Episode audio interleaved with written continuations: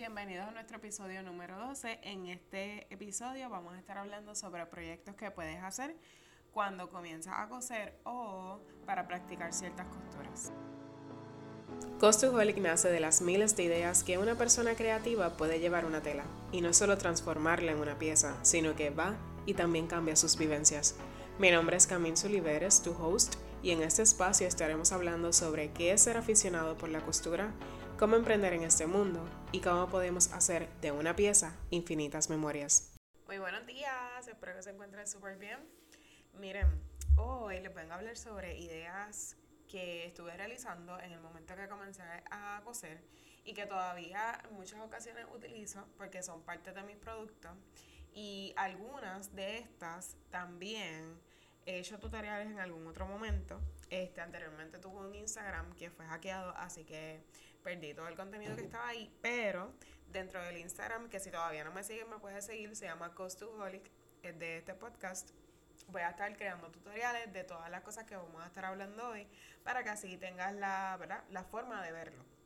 También tengo eh, otra red social que es TikTok. Allá estoy como Osiris Azure, porque ese es el nombre de mi negocio, en donde allá hablo sobre tips, consejos de costura, sobre mis productos, sobre mi vida eh, como emprendedora, en esto de los negocios que no es tan easy, nada, pero nada me lo gozo.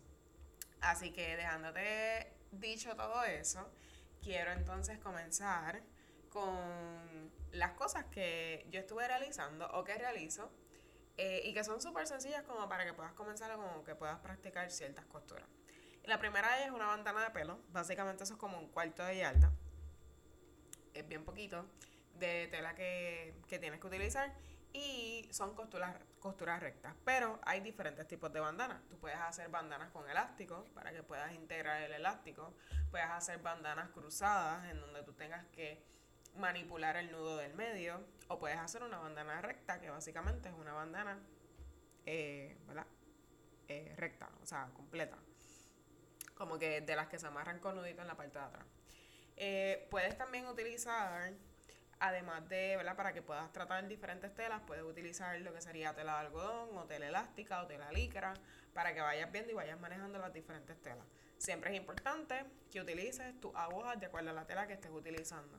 Recuerda que si vas a utilizar tela elástica es con una, tela, una aguja ballpoint. Si vas a utilizar tela algodón, pues puede ser con una aguja regular. Puede ser 614, eh, tamaño 14, eh, tamaño 11, dependiendo de lo que estés utilizando. Anyways, también este, este podcast lo estoy haciendo un medio live, o sea, como que sin tanta edición, porque quiero saber si les gusta más así eh, realmente yo no edito mucho mi, mi, mi podcast, pero igual, ¿verdad? Me, me, me parece bien de vez en cuando hacerlo así. Eh, la segunda cosa que puedes hacer es un monedero. Eso básicamente se hace con cuadrados. O sea, vas a coger una tela, entre tela y otra tela que sea de forro. Y puedes también utilizar parte de los materiales como que snaps para que lo puedas cerrar, pero también lo puedes hacer sin eso. Eh, y nada, eh, simplemente son básicamente dos rectángulos en donde tú los vas a juntar por las esquinas. Si vas a tener entonces lo que sería forro, pues lo haces primero, lo coses al revés y después lo viras y luego de eso entonces le haces las costuras de las esquinas. Eso sería otra parte que puedes utilizar en vez de hacerlo cuadrado como rectángulo.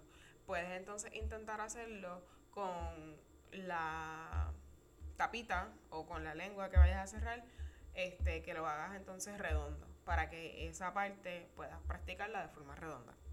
Otra cosa que puedes hacer, y siempre es importante recalcar que cuando uno está empezando es mejor hacer costura recta, porque es lo más sencillo. Y también después que domine la costura recta, puedes entonces dominar como que las, las de círculos o las otras costuras. Pero también puedes hacer forros de cojines para tus muebles. Es súper sencillo y puedes hacerlo entrelazado, que no necesitas zipper ni nada, como que, que es más sencillo y como que te da la confianza de que lo puedas realizar por completo.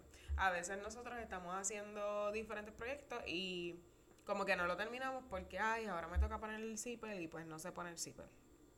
Pues mira, puedes hacerlo con la entretela o puedes hacerlo entrelazado a las telas para que así no tengas que ponerle el, lo que sería el zipper o también puedes coserle o pegarle velcro.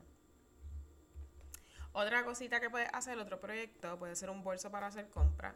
Este es súper sencillo, yo tengo un diseño nuevo que estoy trabajando para la página, pero mientras tanto ese sale, le hablo del más sencillo que simplemente son eh, una tela principal y la tela que vayas a utilizar de forro.